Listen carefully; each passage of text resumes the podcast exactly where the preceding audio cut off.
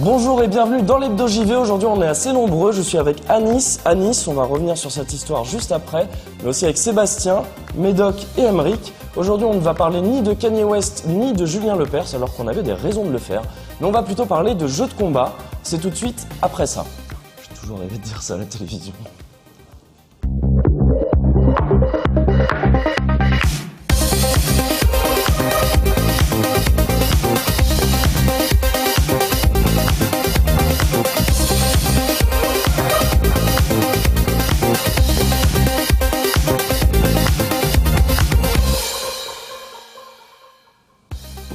Histoire de Anis Anis, donc vous allez vous, allez vous présenter dès maintenant, comme ça on, on tirera le, on tirera cette histoire au clair. Donc Anis, alias Shin, au bas gauche droite. Exactement. Sur obagauche-droite.fr, qui est un podcast hebdomadaire qui Ouais. traite de l'actualité du jeu vidéo. Il y a des chroniques, il y a des thématiques, dont la dernière était sur le beat'em all.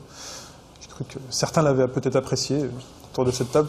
Voilà, donc on parle parfois de jeux de combat, de jeux japonais, de jeux occidentaux, on parle un peu de tout. On sélectionne, on ne joue que aux jeux qui nous intéressent euh, de base. Voilà, on est indépendant, euh, La et chance. seul. Ah bah oui, voilà. On fait ce qu'on veut. Ouais. Voilà. Ok. Et donc deuxième Anis, Anis euh, KX, toi ton pseudo, versus Fighting TV. Tout à fait, rédacteur en chef du site euh, sftv.com. Je relate, euh, enfin, on relate de l'actualité euh, des jeux de baston quotidiennement. Tout le jeu de baston, tu couvres Tous vraiment les jeux de tout le baston, euh, actualité, euh, 10 jours sur 7. Ouais. Voilà. Ok. Tu nous avais aussi euh, filé un petit coup de main pour la euh, No Life Street Fighter League, donc ouais, tout euh, à fait. ouais. merci, Ouais. merci beaucoup. ouais. Je t'en prie. Et enfin donc Sébastien TMDJC. Hello Salut. TMDJC.com. .com, Et euh, aussi, t'as fait, euh, des ouais, matchs, t'as fait pas mal de choses. J'ai fait des matchs sur euh, Gaming Live, je suis toujours avec l'équipe de Bagro Point et on essaye de d'expliquer d'où viennent les jeux de combat, par quoi ils sont passés, quelles sont les étapes de développement, qui est à l'origine de quoi, etc. Et puis j'anime depuis septembre dernier un podcast qui s'appelle Rhythm Fighter qui raconte les musiques des jeux de combat. Voilà. Très bien. Merci à tous d'être venus, vraiment. Ça me fait très plaisir. Donc on va parler de jeux de, jeux de combat, hein. ça va être un, c'est un vaste sujet évidemment, euh, pour la sortie Street Fighter V bien sûr. Mais avant ça, euh, comme d'habitude dans cette émission, on revient un petit peu sur quelques actus marquantes de la semaine qui n'auront pas nécessairement de rapport avec le jeu de combat cette fois-ci. Et on commence avec toi Mehdi, Médoc, pardon. C'est pas grave. Mehdi Médoc. Euh, voilà, tu, Mehdi Médoc, tu bien. nous parler de Battlefleet Gothic Armada. C'est ça, j'avais j'avais envie de parler de Battlefield Ouais. Gothic Armada.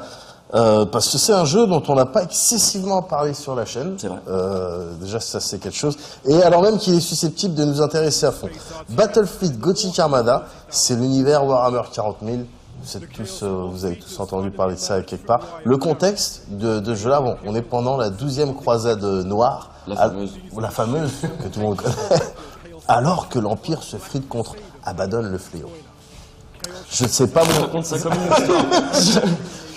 Alors, qu'est-ce qu'on nous propose ici? C'est du RTS dans l'espace, donc avec des navires plus ou moins massifs qui, qui, qui se tirent dessus en fait. Donc, c'est c'est principalement ça qui m'a C'est qui ça. m'a- qui m'a Il en faut chauffé. peu, hein, à Il m'en homme-là. très peu. C'est très joli. Les trailers lâchés ces derniers mois montrent principalement de la bagarre, mais très bien. Ça permet de voir euh, les dégâts localis- localisés, les différents types d'armes. On peut voir ça à l'écran si tout se passe bien en même temps. les lasers, les torpilles, non, c'est vraiment euh, voilà. Les styles de manœuvre aussi, genre se protéger derrière des épaves, des astéroïdes ou des nuages gazeux, Ou se être, euh, harponner. voilà, se harponner, se Enfin, se rentrer dans... Moi, j'ai trouvé ça super cool. Ça, si tu peux faire des... Je sais plus comment on appelle ça? comme du, je sais plus non plus. Emboutir. Non, mais ouais, ouais, voilà. quand un bateau rentre dans un autre bateau, Voilà. ça a un nom précis, je crois. Ça s'appelle la technique d'Albator. Voilà, exactement. Ou de Donc, Greenpeace, parfois. Voilà. sur- Avec le Rainbow, Sur le, euh, le Rainbow Warrior. Le jeu proposera du multi, évidemment. Euh, quoi d'autre? Il y a quatre factions. Euh, voilà, les Eldar, Imperium, Chaos, Orc. Bon, ceux qui sont familiers euh, avec l'univers Warhammer connaissent. Une grosse dimension customisation de vaisseau aussi, avec des skills qui découlent de son matos et de son équipage. Eh, honnêtement, ça a l'air sympa. Pour la petite anecdote, donc j'avais déjà eu l'occasion en fait de, de voir euh, ce jeu l'année dernière, un event euh, Focus, ouais. mais à un stade, vraiment à son stade early, quoi. C'était- Il y avait pratiquement rien. Et donc c'est assez ouf comment euh, ça a avancé en l'espace d'un an, euh, c'est bien, ça veut dire qu'ils ils bossent. Le jeu devrait sortir sur PC en mars prochain, donc c'est très bientôt. C'est développé par les Français de Tindalos Interactive. Ouais. Et Qui j'espère avait fait Ethereum, tu avais fait la critique, euh, Emmerich, si je me souviens bien, c'était toi. Ouais. Exactement. Et donc, bah, j'espère qu'on sera amené à reparler sur la chaîne. Warhammer, euh, 40 000 figurines, tout ça, ça parle à des gens ici ou pas? Oui, j'ai honte. Ouais. Oh non, mais non, non, non C'est Moi là, aussi, j'adore ça. Ouais, ouais. Il n'y a aucun problème. Ah, c'est bon, là. Tu es en sécurité. Mais j'avoue avoir arrêté. Parce que euh, Tu jouais ou tu peignais Parce qu'il y en a qui Alors, C'est vrai, c'est deux vrai. fétiches Ça, c'est une excellente question. En fait, je jouais pour ne pas peindre parce que j'avais, c'était, c'était trop long pour moi. En fait, cette partie, c'était, c'était- c'était- cette étape-là, en fait, comme je voulais vraiment jouer, il m'arrivait de les prendre. En fait, elles étaient déjà toutes faites. déjà. Mm. C'est marrant, et moi c'était exactement l'inverse. Je peignais pour pas jouer parce que je, je savais que j'allais me faire éclater. Je dis non, mais je préfère, je préfère bien. Non, mais là, je suis, je, je prépare mon setup. c'est ça. C'est ça. Ok, donc maintenant, Emeric, on va passer à toi. Tu vas nous parler bah, de Street Fighter, toi, pour le Street coup. Fighter ouais. aussi, bah, pour rester dans le thème un petit peu. Je sais pas si avant cette semaine vous aviez entendu parler de Loupé Fiasco. Oui Moi, ou non, non euh, Non J'ai ouais. connu beaucoup de loupés, beaucoup de fiasco dans ma vie. C'est vrai que c'est un, super- c'est un super, c'est un pseudo en plus. hein, c'est évidemment, c'est pas son vrai nom. Donc pour rappel, c'est un, c'est un rappeur, pas un rappeur qui est mauvais d'ailleurs, qu'on a pu entendre notamment dans un album de Kenny West et Let Registration où il Ah, faisait une petite référence. parlait pas de Kanye West.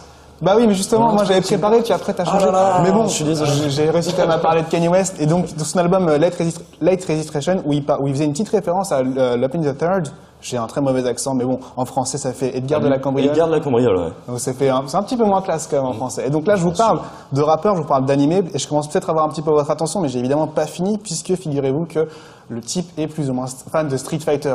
En tout cas, grâce à Twitter, on sait qu'il suit l'Evo, et plus précisément donc euh, les matchs de Daigo Umehara. Ce qu'a remarqué un certain Markman, c'est le brand manager de Mad Catz, qui lui a carrément proposé de, de faire un match IRL, donc face à, face à face, en vrai de vrai, contre Daigo The Beast. Ouais. Donc, le match... On rappelle, il est très connu, euh, même par, euh, enfin, par un peu tout le monde, pour ce fameux Evo Moment euh, 34, 37, 37, Je 37. confonds toujours. Le, c'est le fameux full pari de la Super de Chun-Li, et on le voit souvent en, en- en tête ou au moins dans les phases finales de la plupart des, Il a, été, tournois. il a été considéré pendant longtemps comme le meilleur joueur de Street Fighter. C'est peut-être plus vraiment le cas, mais titre, mais ouais. ouais. mais en tout cas, bon, le mec, vu passer c'est un classement euh, je crois, euh, récemment, où il était toujours numéro 1 sur Ah ouais Street Fighter 4 sur l'ensemble des. Deuxième, là, euh, récemment.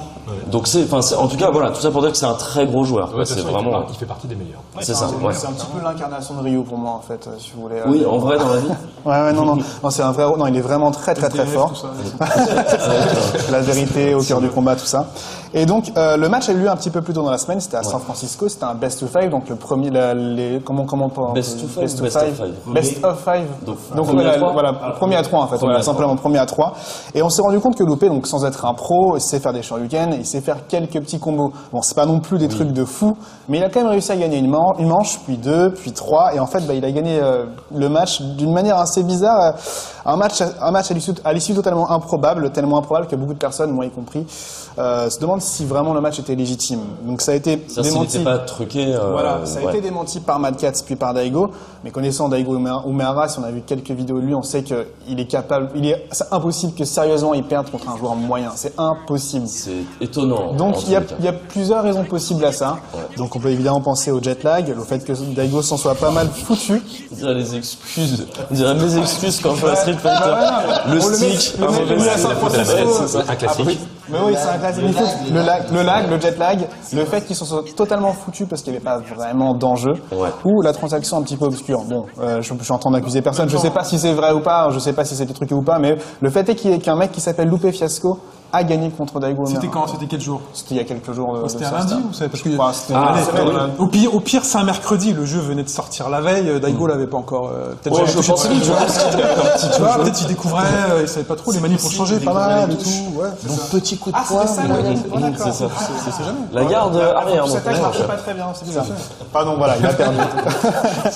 Bah, vous en pensez quoi vous? Vous l'avez vu ce match ou pas? J'ai vu des images. Ouais. Qu'est-ce que t'en penses toi, Case Bah, moi, ce que j'en pense, c'est que, ouais, effectivement, c'est un peu douteux. T'as tout à fait raison.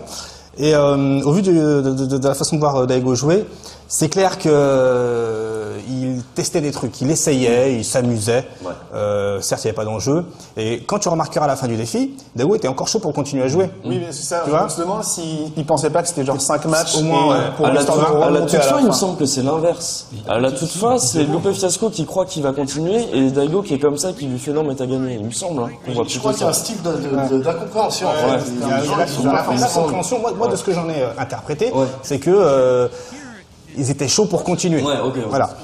Mais euh, Lupe Fiasco, c'était une petite, euh, c'était une petite, euh, on va dire une batterie un peu trop surchargée, euh, qui faisait un peu n'importe quoi.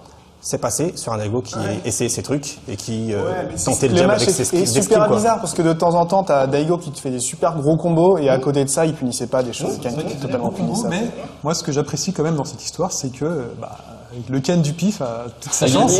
gagné. Non, mais Ouais. c'est- enfin, on n'est pas tous des pros, euh, des pros, hein, d'excellents joueurs. Et moi, je trouve ça une petite lueur d'espoir comme ça dans le. Après, après, ça se trouve, on se plante, mais il se peut que Daigo était à 100%. hein. Peut-être. Alors bon là je pense pas. mais, mais moi je pense que bah, moi déjà le match j'ai trouvé très chiant à regarder parce qu'en Ouais. fait il se passe véritablement rien. Le, le- voilà c'est surtout le buzz qui a autour du, euh, du, du truc qui est, qui est rigolo. Le, ce que je pense effectivement il est tout à fait possible qu'il était décalé. euh, je pense vraiment qu'il testait des trucs. C'est-à-dire que il- pour moi il était en train de s'amuser en fait. Oui. il, euh, il en avait strictement rien à faire. Je pense absolument pas à des transactions etc. Enfin, le- Ah, des- des transaction, trucs- je pense pas parce qu'il y a bien des peu d'intérêt. je vois pas trop l'intérêt en fait. non mais voilà, honnêtement, je pense pas. Le, je pense qu'effectivement, il était vraiment chaud pour continuer et que voilà, il, a, il aurait joué à- un- enfin derrière. Mais je pense qu'il a été déstabilisé. Effectivement, le jeu, je pense vraiment qu'il ne le connaît pas bien encore. Et ça se voit d'ailleurs. Il fait des trucs qu'il n'aurait jamais fait euh, sur d'autres jeux. Euh, Il y avait on en parlait. des- euh, moi j'ai remarqué, il fait des quand, quand on lui saute dessus, il fait des gros shoryuken. Donc on voit qu'il a le réflexe évidemment du shoryu. C'est ça, en fait, Mais le gros n'est pas le meilleur en Ouais, tir. c'est de- ça. Et puis le perso, le perso de Ken, en fait, euh, maltraité, il fait des trucs assez sympas Ouais, c'est et, et je pense que ça l'a déstabilisé, mais qu'il n'était pas dans l'urgence en fait. Très souvent, d'ailleurs, là où je trouve que Daigo est le meilleur, c'est quand il se retrouve vraiment euh, sous pression et que c'est le moment où il se dit bon allez, maintenant je le fais bien, tout etc. Là, il n'avait aucune pression pour moi, donc euh, rien à battre. En tout cas, moi je trouve ça, euh, je trouve ça rigolo cette situation. Je, trouve ça amusant le fait de se poser cette question. Tu vois qu'on arrive à, ça fait, bah, c'est le côté un peu chaud quoi du, du jeu de combat, de, de- le côté un peu quand tu le lis à l'e-sport et tout ça. Bon ben c'est, est-ce qu'il est truqué ce match? On dirait les mêmes discussions que t'as entre un, euh, un Mayweather et euh, Pacquiao, mais The c'était pas un vrai ouais. match, euh, tout ça, c'était fixé. Moi je trouve ça rigolo. Au jeu, de toute façon, peut-être nouvelle génération de champions. Peut-être. Peut-être qu'il gagnera les veaux. Et... C'est ça. Et là, euh, non, mais il est peut-être Loupé Fiasco, c'est peut-être le héros de Shonen qu'on attend ça, on est- on est peut-être un début de Shonen, C'était du hasard et tout. T'es le Noritaka. shonen, quand même. T'es le Noritaka du jeu de combat, tu vois, on il, faudra du power-up et tout. Attendons la suite. On verra. Voilà, c'est ça. on pouvoir. Moralité, donc piffer les shurikens. Voilà, ça marche, ça marche sur Daigo, donc Ça ouais, marche vas-y, sur moi. Euh, moi, je vais parler de, de quelque chose qui n'a rien à voir avec le jeu de combat. Je vais parler de Firewatch. C'est un jeu, vous, avez, vous en avez sûrement tous entendu parler, qui est sorti récemment. Un jeu qu'on attendait depuis quelques temps, un jeu par Campo Santo qui est sorti sur PlayStation 4 et euh, sur ordinateur, notamment sur Steam. Et c'est ça qui nous intéresse, c'est que bon, c'est un jeu qui est assez court. Ça a été dit, tout le monde le sait. Par assez court, on entend euh, 4-5 heures, il me semble, en- pour une première partie euh, de découverte normale. Euh, au passage, il y aura la critique bientôt sur No Life. J'en profite, j'en place un petit euh, pour No Life, une petite chaîne. euh, voilà, si, si vous connaissez, bon, bah, c'est sympa. Voilà, c'est ça. Et donc l'histoire liée à ça, c'est qu'il y a des gens sur Steam euh, qui ont euh, posté des messages. euh, sur, on peut le faire, vous savez, sur Steam, tu as une partie euh, commentaires, tout ça. euh, qui ont posté des messages en disant j'adore ce jeu, il est super, j'ai vachement aimé, mais j'ai demandé à me le faire rembourser parce que Steam permet ça, euh, parce qu'il était trop court. Et je trouve ça super triste. Je trouve ça extrêmement triste. Euh, est-ce que c'est un abus Est-ce que c'est un abus euh, permis par le, le système de remboursement de Steam qui me semble lié à des conditions Il faut qu'il y ait joué moins d'un certain nombre d'heures, moins de deux heures, c'est ça, et que euh, ce soit moins de 15 jours, il me semble, après l'achat. Je crois que c'est les deux seules conditions. Si elles sont remplies, tu peux te faire rembourser quoi qu'il en soit. Et Est-ce que c'est un abus de ce système-là? Est-ce qu'il faut revoir ce système? En tous les cas, ça montre quelque chose, je trouve, c'est que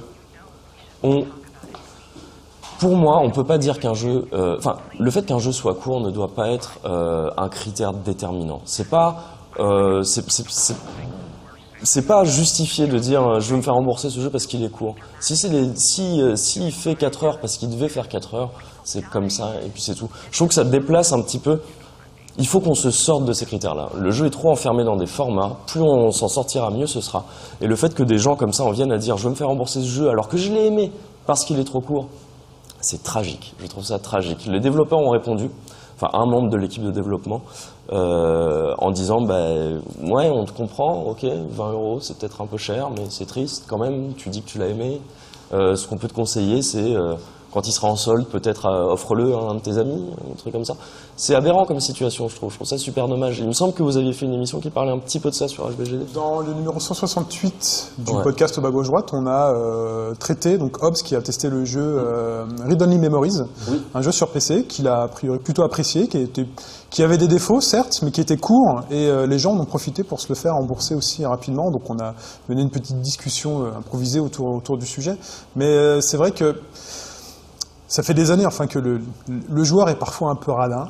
Un peu avare. Et euh, quand on peut jouer gratuit ou profiter un peu du système, ça fait un peu aussi partie euh, enfin, du jeu, voilà, contourner, contourner les lois. Il y en a qui le font avec de l'argent.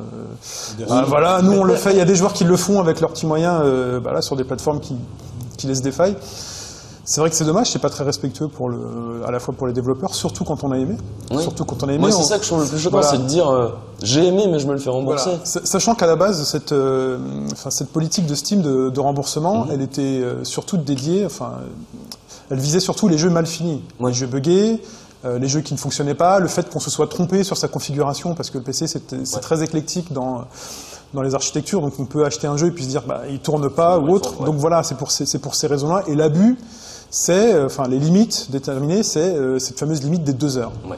Parce qu'on, voilà, de manière générale, on estime qu'un jeu ne durera un pas deux heures. office de démo finalement. Tu vois, Voilà. c'est- tu, tu te dis bon, il y a une démo, je teste cette Exactement. démo et puis. euh, Sauf voilà. qu'aujourd'hui, bah, le jeu vidéo, il y a des expériences comme ça qui durent, qui durent moins de deux heures. On se l'autorise. Il y a des épisodes, hein, peut-être de jeux Telltale, qui durent moins de deux heures. Il y a plein de choses, plein de choses comme ça. Ils en profitent. Il y a peut-être une révision à faire quelque part derrière. mode d'histoire de Street Fighter 5 se finit en moins de deux heures. Euh, exactement. Il se finit en moins de 5 minutes sur certains personnages. Mais Non mais c'est ça, il y a 16 personnages, ça fait 16 fois 3 minutes. euh, Voilà. Je vous laisse faire une te- explication. Hein Non, mais il y a un Euh, truc qui, qui, effectivement moi, me dérange dans, dans cette histoire, et je pense que c'est plus ou moins trois problèmes différents. Il y a effectivement le fait qu'on ait euh, des modes de, consommation qui ont changé. Avant, on piratait facilement des jeux. Aujourd'hui, c'est vrai qu'on a tendance à partir sur Steam parce que c'est plus simple et que c'est pas trop cher, etc. Donc, on voit qu'il y, a- des choses qui ont changé là-dessus.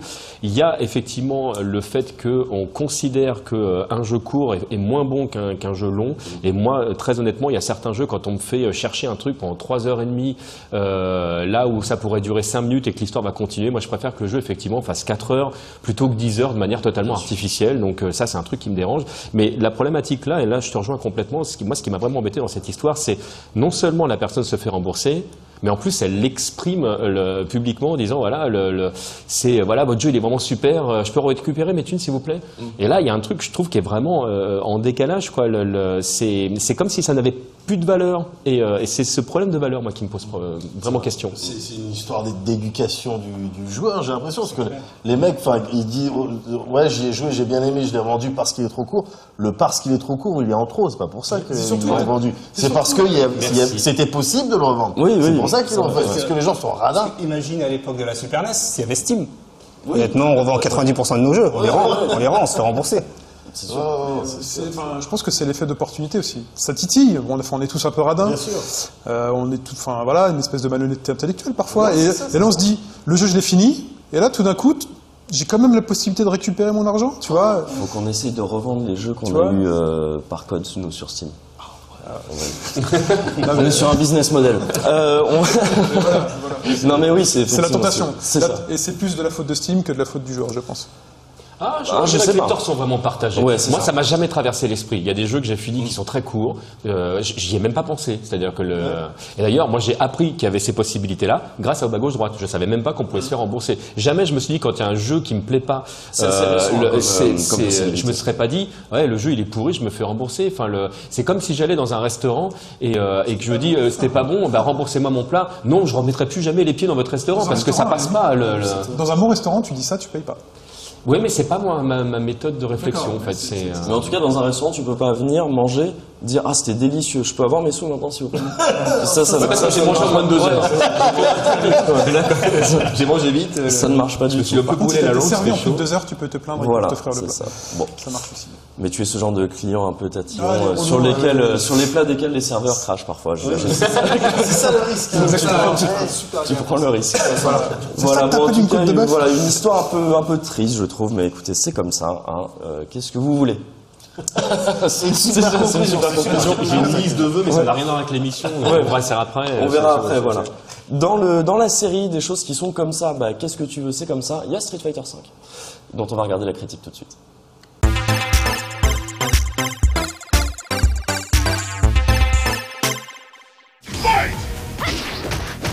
Si l'on conviendra généralement que l'âge d'or du jeu de combat remonte à la charnière des années 90 et 2000, son renouveau date indiscutablement de début 2009 et la sortie internationale de Street Fighter 4 sur console.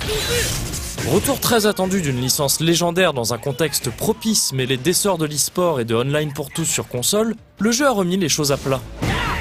Il a appris la musique du jeu de baston 2D à des milliers de joueurs, nouveaux et anciens, et pour cela, il a dû prendre des décisions radicales. Celle d'avancer un système de jeu assez simple mais très permissif par exemple. On ne compte plus les petites aides, volontaires ou non, apportées par le jeu à des joueurs que Capcom savait pour la plupart novices. Des shops accroupis, buffers immenses, raccourcis d'input, timing indulgent, option select couteau suisse, mécanique de comeback universelle puissante, tout ça a beau sonner très technique, tout le monde en a profité, même inconsciemment. Le but, et il a été atteint, était de créer un jeu accessible et potentiellement amusant pour n'importe qui, y compris et surtout les moins rompus à la baston. Bien sûr, Street Fighter 4 était aussi conçu, et assez profond, pour plaire à un public plus aguerri, mais sa plus grande réussite fut certainement le nouveau public qu'il a su attirer et convertir à sa discipline. Mais c'était en 2009. En 2016, alors que sort Street Fighter V, le contexte est assez différent. Il ne s'agit plus aujourd'hui pour Capcom de trouver un nouveau public. Ça, c'était la tâche accomplie du 4. Par opposition aux longues années de disette qui l'ont précédé, on peut quasiment considérer aujourd'hui que tout le monde connaît le jeu de combat en 2D. Et il s'agit donc maintenant de fédérer ce monde-là, de ne pas laisser retomber la vague en apportant du neuf à ce nouveau public au contour flou, et si possible pendant de nombreuses années encore. Ouais, bah autant dire que c'est compliqué.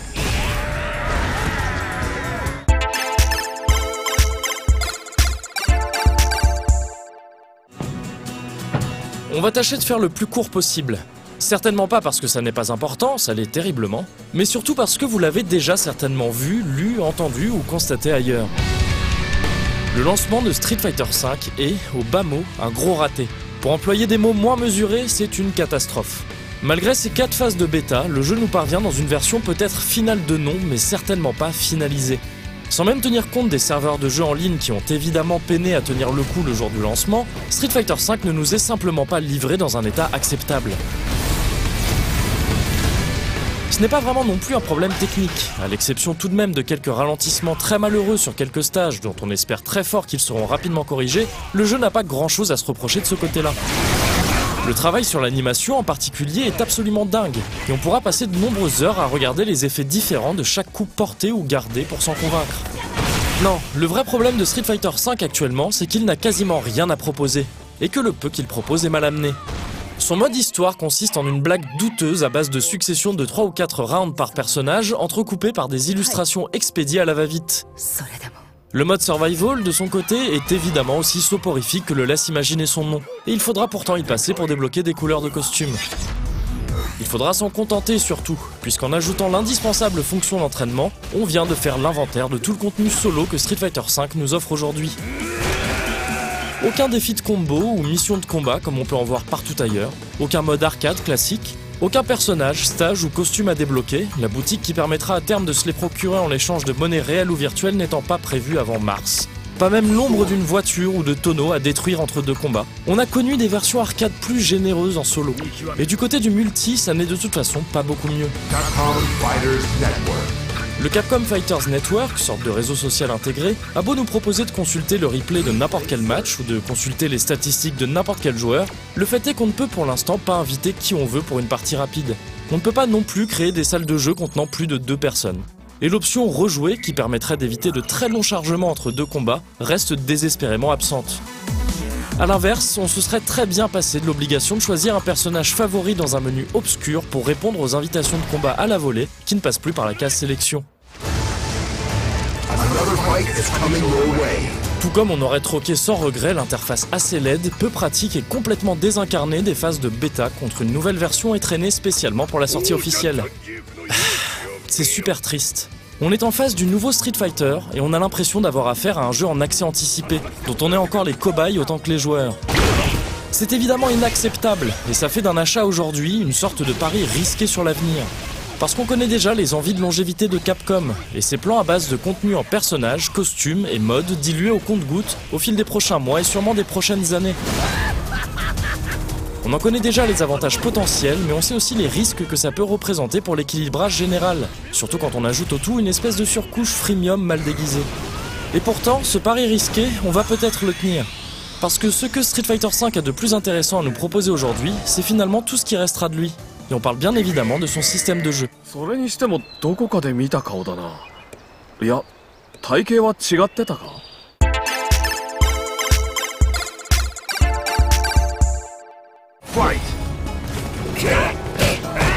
Dans le jeu de combat, il y a ce qu'on voit et ce que l'on ne voit pas.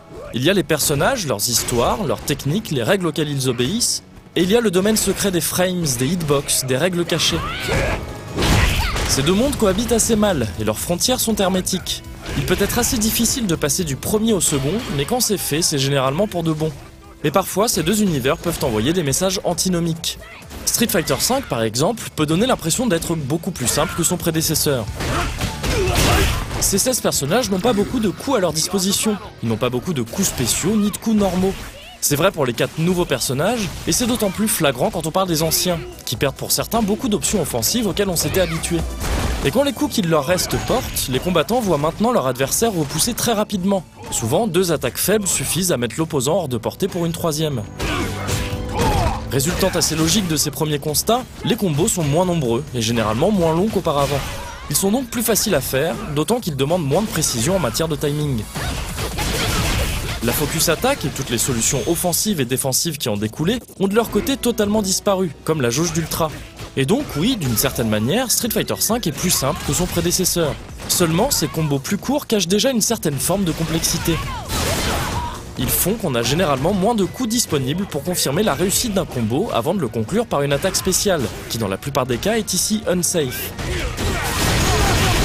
Pire, le Shoryuken et bien d'autres coups spéciaux laissent maintenant leurs auteurs en état de contre pendant toute leur durée de récupération.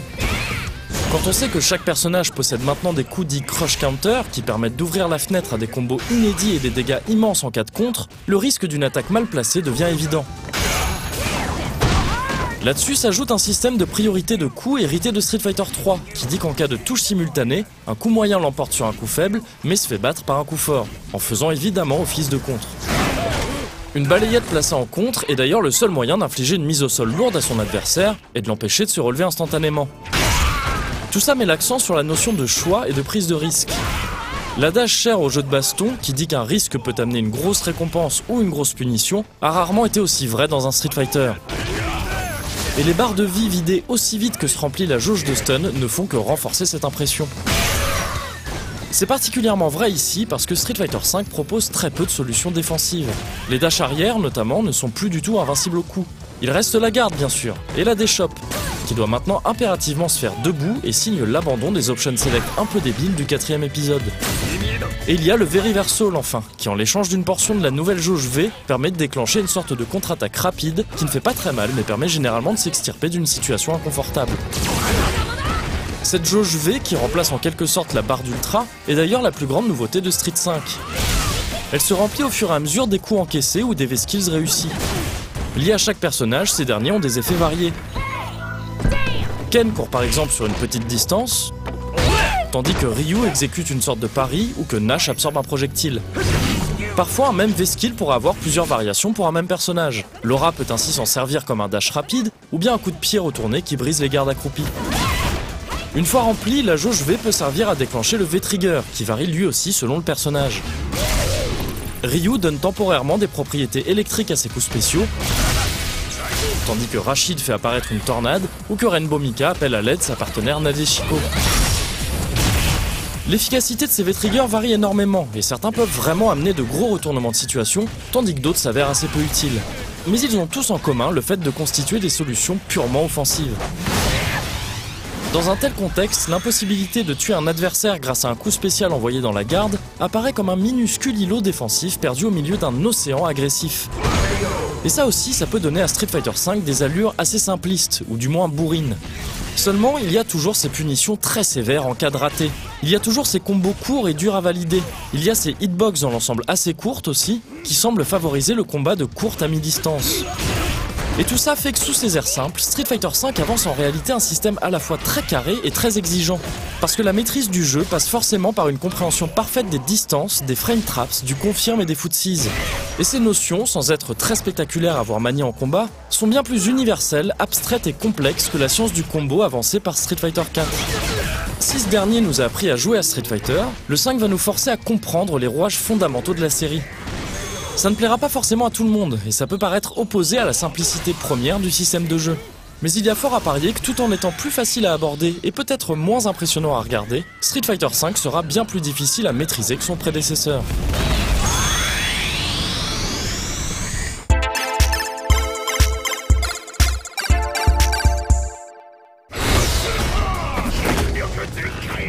Street Fighter V est un cas assez complexe. On peut presque y voir deux jeux différents. Il y a son enrobage d'abord, qui est comme on l'a vu absolument catastrophique et indigne d'une sortie aussi importante, mais il y a ses mécaniques de combat aussi, le cœur de son système et les promesses qu'il peut faire pour l'avenir. On parle de promesses parce qu'il est évidemment encore trop tôt pour avancer quoi que ce soit avec certitude. Mais on peut tout de même voir plusieurs choses intéressantes dans ces combats portés vers l'attaque ou dans cette emphase sur les choix et leurs conséquences. On remarque un certain nombre de choix opérés en réaction à Street Fighter 4 évidemment à ces solutions défensives un peu trop abusives, à ces situations terribles provoquées par les mises au sol lourdes, ou à ces combos souvent très durs à réaliser. Et le résultat, s'il peut à première vue paraître un peu trop simpliste à l'initié, cache une complexité qui a simplement été déplacée vers des notions à la fois plus abstraites et plus profondes. Des doutes subsistent sur l'avenir. Le modèle économique du jeu peut amener toutes sortes d'abus, et l'absence de mécanique véritablement universelle peut accentuer le déséquilibre entre les personnages. Mais malgré ces doutes et malgré son lancement complètement foireux, on pourra choisir de faire confiance à Street Fighter V. Parce qu'il y a une vraie proposition intéressante derrière ce grand écart qu'il opère entre le retour aux sources et la poursuite de l'apprentissage entamé par son illustre prédécesseur.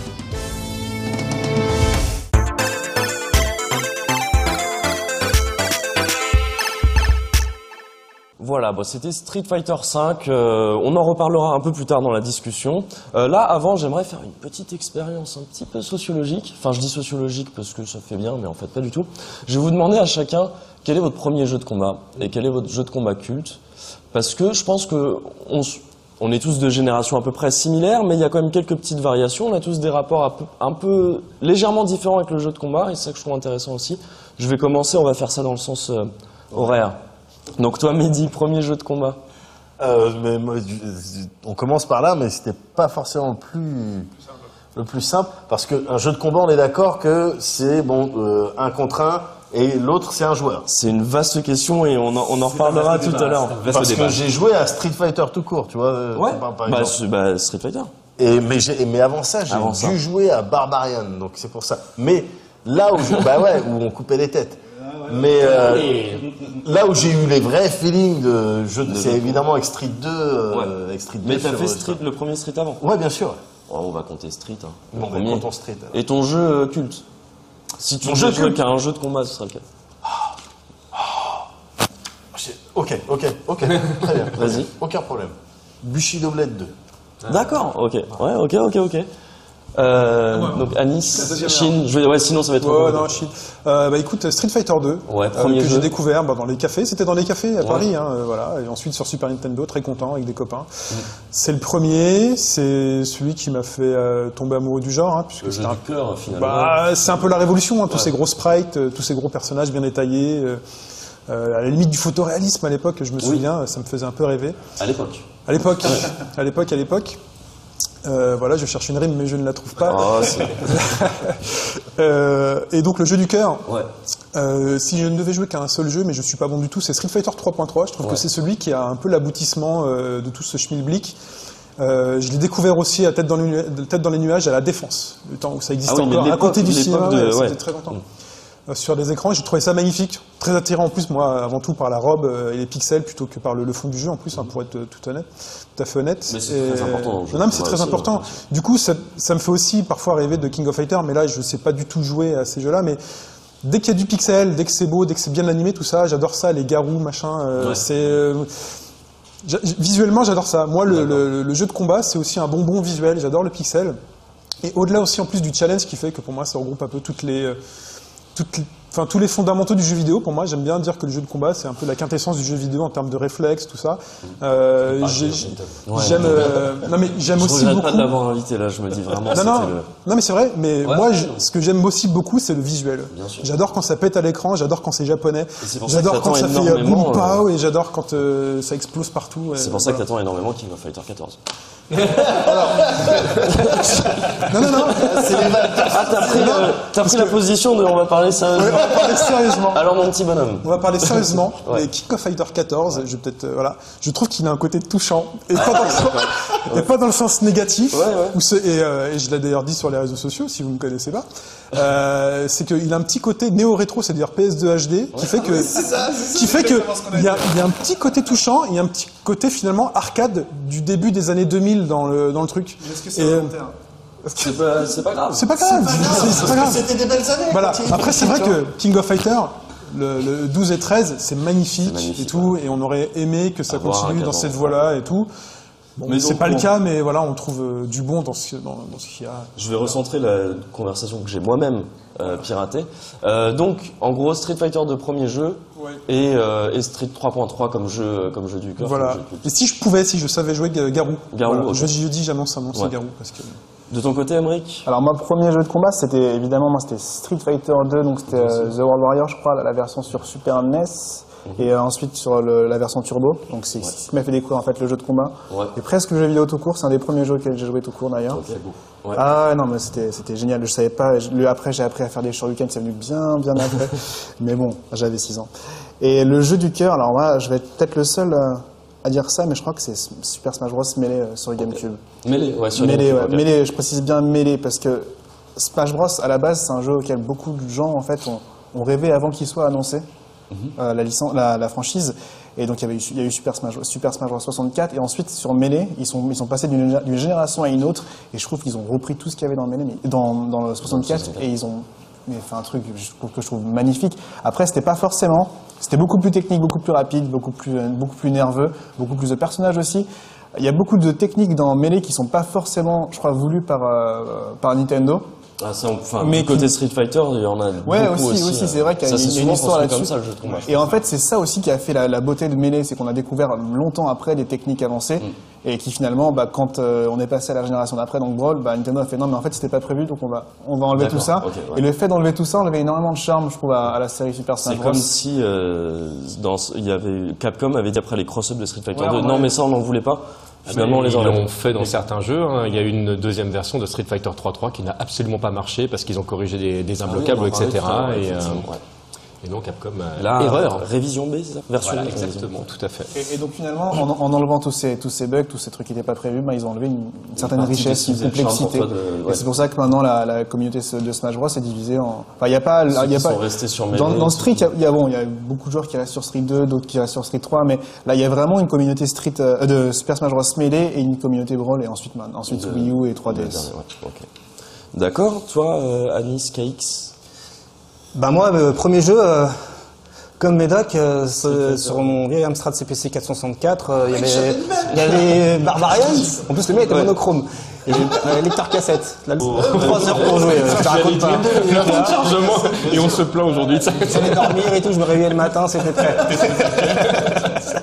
et encore, fallait que syntaxe erreur A et B. Et, euh, et donc, il y avait Barbarians, mais ça, on va pas le compter, parce que, parce que, parce qu'il n'y avait pas vraiment les mécaniques, euh, voilà. C'était, il n'y a pas de barre de vie, hein, c'était au pif. Donc, il y avait euh, Fighting Street, Street Fighter 1. euh, pour commencer, et puis ensuite, bon, bah, Street Fighter 2 sur arcade. Lorsque tu le découvres, euh, tu sautes au plafond, euh, tout ça, tout ça.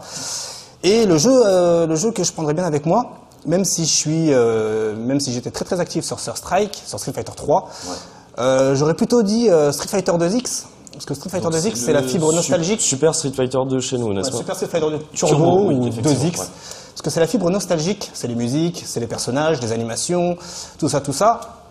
Et donc, euh, c'est le jeu qui, euh, bah, qui m'a qui m'a retourné, hein, qui m'a fait acheter des jeux à 799 francs dans la version turbo, tout ça, euh, qui m'a fait ouvrir euh, un crédit alors que j'avais encore euh, que 8 ans, euh, les trucs- des trucs comme ça, tu vois, bien obscurs, tu vois. Donc, euh, ouais, non, moi, ce serait Street Fighter 2X, rien que pour la nostalgie. Et... Est-ce qu'il y a des barres de super dans celui-ci Ouais, voilà, il y avait les barres de C'est super. C'est le plus abouti. C'est l'apparition des- la plus aboutie. C'est où il y a les combos, etc., qui ont été officialisés, les C'est la juggles. version la plus violente. Enfin, c'est celle où tu peux perdre ta barre de vie en deux secondes. c'est ça. Bon, mais ça c'était dans tout Street 2. Dans les premiers Street, ouais, voilà, c'est ça.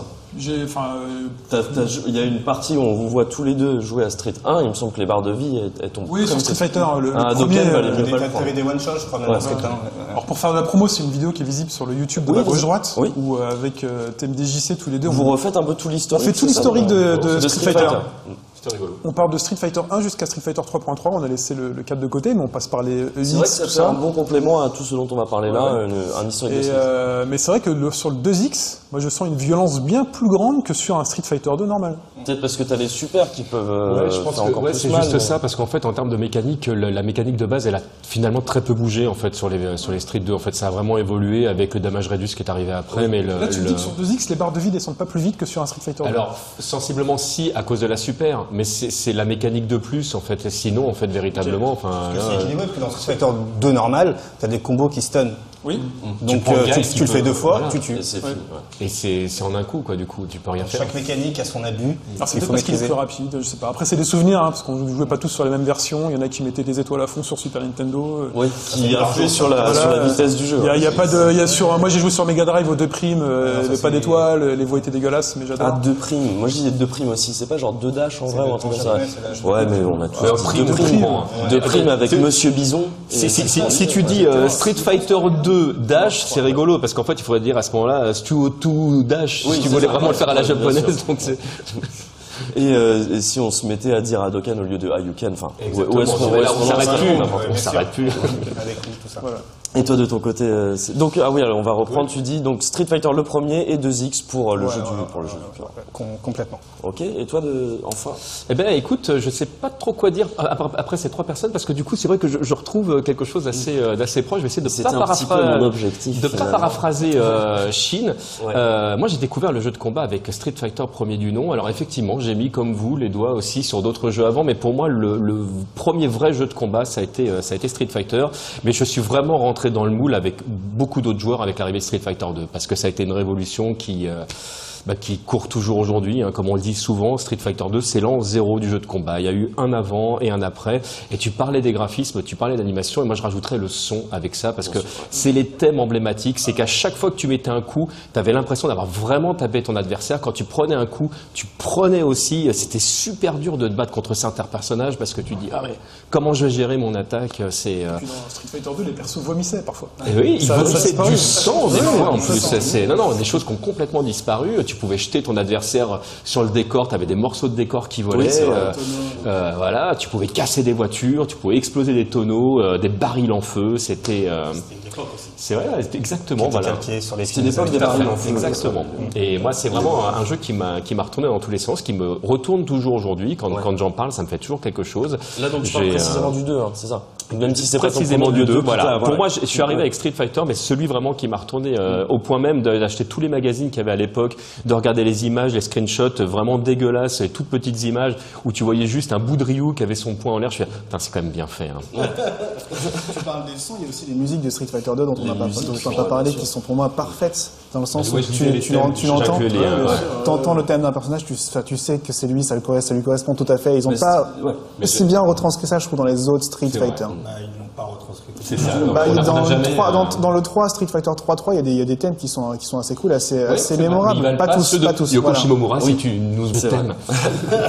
Ne parlons pas du Mais théâtre. pour moi, c'est lié. Enfin, on, on change un peu de sujet là, mais pour moi, c'est lié aussi à, au fait qu'à l'époque de Street Fighter 2, tu sais, c'était une époque où la, composition musicale pour dans le jeu vidéo, c'était de la programmation en même temps. Fallait développer ses sons, fallait. Donc, tu devais vraiment te baser sur de la mélodie pure. Des, c'est ce, ce qui fait qu'on a énormément de différence entre les OST des premiers Final Fantasy et des derniers. C'est que tu devais te baser sur de la mélodie, des rythmes, enfin des rythmes, des mélodies catchy qui devaient rester. Et c'est ce qui fait qu'on se souvient tous de la musique d'un Ryu, du thème d'un Ryu, d'un Ken et tout ça, parce qu'elles étaient faites pour ça. Il fallait que ça accroche direct. Alors que, bah, ne serait-ce qu'à partir du 3, c'est des trucs plus instrumentaux, plus, qui peuvent être excellents aussi, mais qui sont moins faits pour euh, te marquer directement. C'est le passage au CD. C'est ça. On a eu l'occasion de. Au- au- bon, il y a, il y a peu- beaucoup de choses à dire euh, là-dessus. Et puis sinon, mon, mon jeu de prédilection, alors le, je, suis, je suis très hésitant parce que moi, naturellement, je suis, je suis vraiment euh, du, du même point de vue que Shin. Ce serait Street Fighter 3.3 qui est, euh, qui pour moi, effectivement, est arrivé à la, à la quintessence de ce que j'aime dans le jeu de combat parce qu'il y a le parrying, parce qu'il y a des personnages que je trouve excellentissimes, parce que le gameplay est, est aux petits oignons. Il a ses défauts, mais ses défauts font partie pour moi du charme du jeu. Alors si je devais pousser le bouton à l'extrême, mon jeu euh, préféré n'existe pas parce que ce serait un mélange entre Street Fighter 3.2 et Street Fighter 3.3, qui aurait euh, un mélange de, de- de tous les. euh, mais il y a eu, il y a eu trois il y a eu versions de Street Fighter 3. 3, voilà. trilogie, ouais. Exactement. Un peu Et, comme euh, avec Street Fighter 4 pour euh, comparer Super Street Fighter 4, C'est ça, etc. C'est ces fameuses etc. versions. Trilogie, ou je sais pas comment on dit quand il y en a Ouais, cinq. oui, chez- oui, Quand il y en a trilogie, ouais. Ouais, quasiment. 4, Super, Super euh, Arcade Edition, 2012 et Ultra. Ouais. Encore, et si on s'arrête aux versions qui sont sorties sur disque, parce Ouais. qu'il y a eu des versions intermédiaires euh, importantes euh, aussi. Et ouais, donc, et oui, donc euh, une, tu voudrais un mix entre cette deuxième version de Street Fighter 3 et, la troisième. version et, et je ne peux pas m'empêcher d'avoir un, un coup de cœur naturel pour 2X qui est aussi certainement l'un des Street Fighter que je relance le plus souvent parce que c'est- on est arrivé au bout de quelque chose en fait le euh, 2X c'est effectivement la quintessence de ce qui se fait de mieux de cette époque-là après on est passé à autre chose il y a eu d'autres trucs et voilà c'est deux jeux pour moi qui euh, qui sont de cœur avec une vraie préférence pour Street Fighter 3.3 qui correspond plus à mon style de jeu mais voilà Alors là, en marque, j'avais pas demandé hein, quel est votre Street Fighter préféré ou quoi, mais quasiment. J'avais demandé bien jeu de combat et on a entendu une grande majorité de Street Fighter. Si moi j'avais dû donner les miens, ça aurait été Street Fighter 2 pour le premier aussi. Et euh, j'aurais hésité entre Street euh, 3.3 et euh, comme toi Garo aussi pour le C'est un deuxième. peu le- enfin, les premiers jeux qu'on a découverts. Enfin, Ouais. Street Fighter 2, c'est un peu celui qui a lancé le, le- le truc. Euh, pour aimer les King of Fighters à l'époque, dans les années 90 et tout, bah, il fallait avoir la console et c'était pas. euh, Enfin, elle était, elle était Enfin, c'était une époque où on pouvait les voir en salle d'arcade quand même. Il y en avait Ouais, quand même beaucoup plus et d'arcade, c'était plus euh, accessible. Oui, jouer à la Fnac. J'y jouais Ouais, très ouais. régulièrement à la Fnac, je tiens à le dire. Merci la Fnac. Merci pour À euh, l'époque, j'étais encore de- très très jeune et c'est pas des endroits dans lesquels. euh, Enfin, euh, C'est vrai qu'il y avait ce côté un peu. Ouais, la salle d'arcade. Euh, ça avait un côté un peu obscur. Hein. On a, D'ailleurs, on a refait encore en plus un podcast spécial sur l'arcade. où On retrace euh, l'historique de l'arcade, le business de l'arcade, et euh, avec TKO du versus Dojo. Ah, qui a Euh, fermé sa salle récemment. Tout à fait, Euh, reportage le que vous pouvez Dojo. voir sur la chaîne YouTube de Bababot, où je suis allé avec ma caméra et mon micro pour cette dernière ouverture. N'hésitez pas. Euh, ça leur rendra hommage, et ça leur fera plaisir. Euh, et donc, euh, les salles d'arcade à l'époque étaient aussi décrites comme des endroits un peu obscurs dans lesquels bah, ça fumait dans le fond du truc. Euh, les mecs euh, qui jouaient, ben, c'était des gros darons, euh, tu vois, qui connaissaient un peu le truc, qui, qui jouaient la, la, la, la clope au bec, et qui cendriers, d'ailleurs, Il y avait des sur les- trucs. euh, Enfin. C'est impressionnant, quoi. C'est c'est impressionnant. Donc, euh, c'est pas des endroits dans lesquels. euh, et puis en plus, parfois, c'est des endroits un peu mal famés, quoi. C'est quand même des endroits où on met des, des pièces d'argent, quoi. et de l'argent. Et tu sais pas quand tu joues, quand tu joues un flipper, si le mec il a pas un bouton derrière euh, pour transformer ça en machine à sous. Donc, euh, c'était des endroits un peu, un peu étranges. Ouais. Et même qui, un peu effrayant pour nous. Donc, allez découvrir ces jeux-là. Donc, il y en avait à Châtelet-Léal, hein. Il y en avait à Châtelet. Ouais, Saint-Denis, il y en avait, il y en avait deux, je crois. À euh, Bastille, il y avait une toute petite voilà. salle Mais aussi, c'est pas vrai très loin de chez ton vous avez passé votre enfance à Paris. Jamais j'aurais mis les pieds dans une salle d'arcade à Paris. Moi, j'étais à Bordeaux, c'était tranquille. Donc, euh, voilà. C'était mignonne, les salles d'arcade. Tu rentrais, c'était bien, bien, bien. Voilà, hormis avoir un pote qui avait une Neo Geo à la maison euh, pour jouer à Ouais, Fury, tout ça. de découvrir ça, ouais. Mais heureusement, on avait tous un pote qui avait une Neo Geo. Ouais, on a tous une PC Engine, non Si, si, j'ai eu un pote qui a eu la 3D. Mon pote Le PC, l'émulateur, euh, mais bien, bien plus C'est vrai que ce, pote-là était utile. Mais c'est vrai que la. Super Nintendo avec Street Fighter 2, Bah, c'est ce qui a fait que. c'est tout la base, donc euh, du coup, on est attaché à ces personnages. Évidemment. Donc voilà, on a passé un peu de temps là à voir quels étaient les, les, les, les jeux préférés premiers de chacun, mais je trouve ça intéressant parce que on voit qu'il y a beaucoup de, de, de similitudes quand même, l'air de rien, alors que bon ben on on a joué, enfin on a tous évidemment une expérience complètement différente dans le jeu vidéo, dans la vie en règle générale. On retrouve quand même ces, ces, euh, ces pointeurs un peu qui sont là à chaque fois. Euh, Qu'est-ce qui fait pour vous que que c'est le jeu vidéo, le jeu de combat et pas autre chose qui vous qui vous passionne? Alors peut-être toi un peu moins que Euh, toi, euh, ouais. J'aime beaucoup, mais c'est vrai que Voilà, mais disons que bon, vous, chacun qui avait des sites qui, ou qui bossait sur des sites consacrés aux jeux de combat précisément, qu'est-ce qui distingue les autres? Euh, alors déjà, la, la- la première chose, c'est que, et je pense qu'on on peut dire la même chose des, des shoots ou des platformers, c'était une, une fois que tu as compris comment fonctionnait un jeu de combat, tu peux jouer à presque n'importe quel jeu de combat si tu en as compris euh, l'essence. Et ça, c'est un, pour moi, c'est un gros gros plus. C'est, euh, voilà, là, là, c'est Street 5 qui est arrivé, euh, par exemple. Toutes les mécaniques que tu connais, tu peux les utiliser dans le jeu. Après, tu vas te rendre compte qu'il y a des trucs qui te servent à rien. Après, tu vas te rendre compte qu'il y a des nouvelles mécaniques, etc. Et tu vas t'approprier le jeu. Mais en attendant, t'arrives pas les mains vides, en fait. T'es là avec euh, tout, euh, tout plein d'armes. euh, tu sais comment te placer, tu sais comment éviter les coups, tu sais comment garder. Donc, euh, Ouais, il y a une science commune il y a une à science tout, à tout commune, le ouais, genre. C'est ça, c'est un peu comme quand tu te mets euh, vraiment à lire plein de livres. voilà, t'as compris que tel mot correspondait à tel truc. ben voilà, ça t'arrives avec ton bagage, tu peux lire n'importe quel livre après. C'est un peu la, c'est un peu ce que ça me fait. Et puis, euh, et puis voilà. En fait, moi, j'ai, j'ai euh, dans la tête toujours à chaque fois que je démarre un jeu de combat, il y a des images de Street 2 qui reviennent. C'est-à-dire que ce jeu, il m'a marqué de manière euh, indélébile et euh, c'est je, je, je, cher- je cherche le, le, le, personnage qui va faire des dragons, je cherche le personnage qui va faire des boules de feu, je cherche celui qui, est- qui est campeur, et, et donc le voilà, c'est tous les jeux en fait, tu te rends compte qu'ils sont toujours plus ou moins basés sur l'ergonomie Street 2, et, euh, et c'est quelque chose qui me touche et qui me parle. Euh, moi, je, je- il m'arrive très régulièrement de jouer à d'autres formes de, de jeux parce que j'aime bien jouer, mais il y a, j'ai du mal à ne pas jouer longtemps en fait euh, à un jeu de combat. Il y a plein de potes qui à certains moments de leur vie ont un peu lâché le jeu vidéo parce qu'ils étaient ados, parce qu'ils ont fait ça. Je me suis jamais arrêté de jouer. Il y a, il y a, j'ai toujours lancé un street quelque part ou, ou effectivement un coff ou etc. Parce que j'ai pas fait que du street, mais c'était vraiment mon école de prédilection. J'étais plutôt de l'école de Capcom et euh, voilà, c'est là où je me sens bien. C'est euh, là où il y a, presque tous mes potes. C'est une communauté euh, voilà qui est, riche et, avec plein de plein de profils différents. En fait, j'ai envie de dire, c'est très con ce que je vais dire, mais ma vie ne serait pas du tout la même s'il n'y avait pas eu Street Fighter 2, que ce soit dans ce que je fais sur Internet, que ce soit les gens que je côtoie, que ce soit mes lectures, que ce soit le fait que je me sois mis aux arts martiaux, euh, que ce soit le, le fait que j'ai eu envie d'apprendre le japonais ou ce genre de trucs. Tout ça est, est né de Street Fighter Ah, 2. Street Fighter Je serais quelqu'un d'autre si Capcom n'avait pas fait Street Fighter 2. On va, euh, on va reparler un peu de la communauté un peu plus tard parce que c'est important dans le jeu de combat. Et là, on voit que ça, c'est, euh, c'est quand tu dis Street Fighter 2, c'est et la communauté qui en découle finalement aussi. C'est très important pour le jeu de combat. Ok, toi, tu, tu te retrouves un peu dans, dans, dans ce qui vient d'être dit? Bah, pour moi, les jeux de baston, en général, ce qui me plaît dans les jeux de baston, c'est euh, c'est la philosophie qui entoure les jeux de baston. C'est le surpassement de soi-même, c'est la rivalité, c'est être meilleur que l'autre, c'est montrer que qu'on a- qu'on en a des grosses. Et euh, Les grosses manettes. exactement, c'est ça. D'a- D'ailleurs, quand j'avais commencé les jeux de baston, ce qui me plaisait, c'était les personnages les moins forts, histoire de À de dire, euh, je- oui, moi j'ai réussi avec lui, ouais, Voilà. bien sûr. ouais. Et en plus, avec l'époque, euh, toute l'ambiance Jackie Chan, Van Damme euh, qui- qu'il y avait, t'es à l'école, euh, tu vois un mec en kimono qui fait des, sauts, des, sauts, coups de pied, des boules de feu et tout ce qui s'ensuit, tu peux que être euh, dans l'engouement. Donc bien sûr, il y avait toute cette philosophie-là qui m'a plu. Puis bon, ben, à terme, t'apprends le jeu, Toujours dans cette même philosophie, quand tu te retrouves dans une salle d'arcade et t'as un mec à côté qui t'apprend à faire le shoryuken, c'est comme si t'avais un sensei. Tu te retrouves, tu, tu te retrouves de nouveau dans un dans, un film de Van Damme parce que t'as un sensei qui t'apprend, t'as un shidoshi.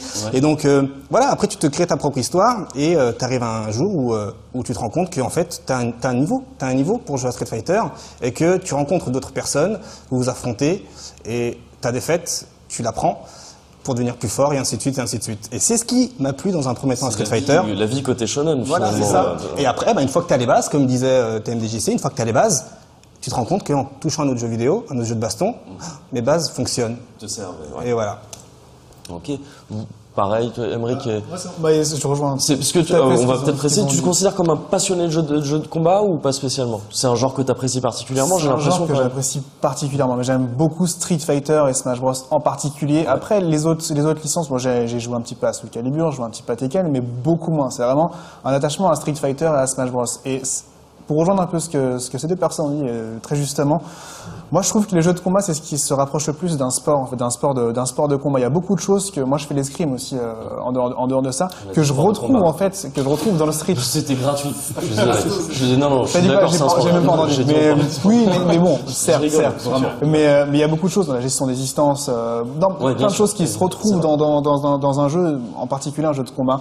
Il y a de la performance, il y a du dépassement de soi, il y a de l'entraînement. Et moi, ce qui me passionnait quand j'ai découvert euh, Street Fighter 4, c'est un jeu que j'ai acheté dans l'optique d'être bon. En fait, je voulais être bon à Street Fighter 4 parce que j'ai découvert Street Fighter 2, j'ai joué un petit peu à Street Fighter 3 entre temps, mais j'étais pas très très très bon. Et là, en fait, ça, le jeu est arrivé en même temps que l'explosion de l'e-sport, des vidéos, des Ken Bogard qui commençaient à commenter et des, sites comme Back Point, comme Shoryuken, qui, qui permettaient à un peu tout le monde de, qui avait le temps un petit peu de s'investir, de devenir euh, au moins moyen plus. D'accord, Et, ouais. euh, et, et moi j'ai passé des heures, mais vraiment des heures et des heures et des heures et des heures à faire des matchs, mais que je trouvais passionnants, parce que même si je- quand je perdais, il y avait toujours une raison pour laquelle j'avais perdu. Parce que bah, je savais pas que ce coup-là, euh, il était pas, il était pas, par exemple, il était pas safe en garde, ou alors derrière ça, en fait, j'avais le droit de faire, de commencer ce combo-là, et ça changeait tout. Et donc, je- même mes défaites me servaient à, à progresser, encore une C'est fois. vrai, c'est vrai que c'est c'est un genre dans lequel tu, à partir du moment où tu joues avec quelqu'un, pas contre une IA, et encore, une, une défaite t'apportera toujours quelque chose. Systématiquement. Même si le type a fait n'importe quoi et puis il joue n'importe comment et que t'as fait n'importe quoi, bah oui, c'est que t'as fait n'importe quoi. Et c'est vrai que c'est peut-être pas forcément le cas de tous les genres de jeux, l'air de rien, que même une défaite apportera forcément quelque si chose. tu ne te sers pas de ta défaite euh, pour apprendre, c'est que tu as vraiment perdu. Voilà, ouais, ça. Euh, Ah oui, c'est très arts martiaux ça comme... euh, Il y a comme, plein de jeux, c'est en vrai. fait, dans un jeu de combat. On peut jouer, il y a plein de jeux sur lesquels on affronte d'autres joueurs, un FIFA, un jeu de basket Oui, ou autre, et où parfois on est très victime de l'IA, Oui, voilà, ouais. l'attaquant qui part pas, euh, tiens, ça va sur le poteau, truc. Il y a Un manque de réalisme Voilà, voilà, tout à fait. dans les axes. Exactement. Mais sur le jeu de combat, j'ai l'impression qu'il n'y a rien d'injuste. C'est, tu ne peux t'en prendre qu'à oui, toi-même. Il y a des personnes Il y a qui toujours sont plus ces forts que d'autres. euh, Voilà. Il faut Ouais. apprendre à jouer contre. C'est ça, Voilà, ouais. c'est ça. Et C'est ce que je dis tout le temps à Kevin quand on Oui, est bah, sur du 3.3 Chun-Li, et ouais, que bah, je prends le. Non mais c'est vrai, c'est vrai que tout le monde peut l'apprendre Chun-Li. Après, encore faut-il maîtriser ce pouvoir. Maîtriser deux boutons. Non Quoi, gros point. Et bah moyen pied, ouais, voilà. euh, on va, ouais. Une fois tout savoir accumulé, je trouve que c'est un, plaisir que tu retrouves nulle part ailleurs dans le jeu vidéo, de défoncer en fait quelle est la personne. avec D'un coup, ça vient, ouais, Bah ouais, dans le beau, dans le c'est le mec défoncer des gens. Non, mais c'est vrai, il y, a, un côté, il y a un côté qu'on trouve nulle part ailleurs, c'est qu'il y a défoncé avec amour, j'ai envie de dire. Parce qu'en fait, pendant le match, t'es dedans, en fait. Et si tu joues vraiment, si tu veux vraiment t'investir, tu, tu fais pas de cadeau. Le but du Bien jeu, sûr, le- tous les trucs que tu peux utiliser, tu vas les utiliser parce que c'est aussi ça. Et puis quelque part, quand t'es plus fort que l'autre à utiliser tous ces trucs, tu donnes des billes à l'autre aussi pour qu'il puisse progresser. Vice versa, quand c'est toi qui es en dessous, ben voilà, t'essaies de comprendre ce qui s'est passé, pourquoi euh, certains coups, alors que je pensais que ça passait pas, ça passe. Je suis entièrement d'accord. Puis après, quand, quand c'est fini, on est copains, quoi. Ou alors tu, tu m'envoies un message de haine et je serai content aussi. Oui, c'est une manière de communication que je ne comprends pas. Moi, il m'est arrivé euh, sur, sur des matchs de, de, de, de Street Cat de, de tuer des, des gens avec des Hadoken, mais Ouais, que, que des des Hadoken. Et il dit ah sale tricheur, tu fais que des Hadoken, etc. Et t'as envie de dire mais mais évite-les, fais quelque chose, bouge. Tas il y a beaucoup de... Il y a beaucoup de sentiments qui sont mis en jeu, mais c'est vrai ce que tu disais tout à l'heure quand tu parlais, tu parlais de, de dès que c'est une forme d'ego boost quand tu quand tu tapes quelqu'un, euh, c'est vrai que tu as l'impression d'avoir des, des, euh, des gros testicules ou des gros ovaires. D'ailleurs, du reste parce que t'as tes joueurs. Oh, non, bien sûr. Et euh, mais on se rend compte que du coup il y a, il y a une grosse dimension égo au final euh, Tout à fait. dans, dans ce truc-là. Et ce qui ce qui est pas forcément une mauvaise chose quand euh, derrière t'es pas un fief et connard. Quoi. Oui, mais d'autant que c'est quelque chose qu'il faut savoir gérer. Hein. Trop d'ego dans le jeu de baston, ça va te nuire comme ça peut te nuire dans Ah un oui. sport. Ou- bah, t'as des on, a, ouais, ça. coup. on a vu des joueurs arrêter de jouer parce qu'ils pensaient pas perdre vis-à-vis Ouais. de, de, de tel ou joueur et C'est ça. euh, ils ont fait bah, bah, je raccroche. Il y a, un bel aspect aussi Voilà. dans une partie de, de jeu de combat, c'est l'aspect communication, mais tu joues contre quelqu'un, donc ça peut être sur internet ou côte à côte, mais il n'y a pas de, il y a pas de parole. Mais il y a un aspect communication du fait que c'est souvent les joueurs ont des habitudes de jeu. Ils vont faire toujours le même combo, ils vont faire euh, un saut gros pied, puis ils vont faire la balayette. Puis la première fois ça va passer, la deuxième fois ça va passer, et tout d'un coup la troisième fois tu te dis ok, il fait toujours ça, et là ça passe plus. Et là tu te rends compte que l'autre ne le fait plus, et il a compris que tu avais compris. Il y a une espèce de, de voilà, il y a cette espèce de communication même sans parler. Tu vois, où parfois on joue côte à côte, ou un petit regard, genre euh, c'est bon, t'as compris, euh, fait qu'il y a quelque chose de, enfin, il y a une communication à travers le jeu en fait. Ouais, C'est assez qui- juste ce que tu dis, je trouve, Chine, parce que le- il y a, il y a un truc qui est, qui est particulier dans beaucoup de jeux, mais qui est vraiment vrai dans le jeu de combat. C'est- C'est-à-dire qu'on te file les règles du jeu, et en fait, les règles du jeu, elles t'apprennent pas à jouer. Elles te disent comment bougent certains personnages. Elles vont éventuellement te donner la liste de certains coups, etc. On dit voilà, là t'as la barre de vie, là t'as le temps, etc. On donne... Mais en fait, toutes les mécaniques intéressantes, elles sont marquées nulle part. Et c'est vrai que depuis l'avènement d'Internet, aujourd'hui, il y a, il y, a, il y a plein de choses que tu pourras retrouver en vidéo. euh, Il y a des choses qui vont être expliquées. On va te, te rebalancer des infos, etc. Et, et c'est marrant parce qu'il y a, il y a à la fois ceux qui vont donner leur savoir, parce qu'il y a cette, ce souhait de progression, etc. Et ceux qui vont donner leur savoir avec du lag. C'est-à-dire qu'ils savent qu'il va y avoir une compète, etc. Ils ont trouvé le truc, euh, ils vont le garder d'eux. Et puis une fois que ça aura bien été vu, etc. euh, vous voulez savoir comment je fais? Bah, Je fais comme ça, en fait, c'est super simple, tout, etc. Mais ça m'a permis de gagner quand même. Donc je vous l'ai pas dit tout de suite. Et c'est- cet aspect-là est super intéressant aussi. Ouais, je trouve c'est c'est très vivant. Alors, euh, on va. Faire très rapidement parce qu'en fait, tu as cité Street Fighter 4 en disant que c'est peut-être le jeu qui t'a fait lancer euh, vraiment à, à te dire je vais m'y mettre très sérieusement, euh, sérieusement à ce- au jeu de combat. Je crois que c'est ce jeu qui t'a fait acheter un stick, il me semble.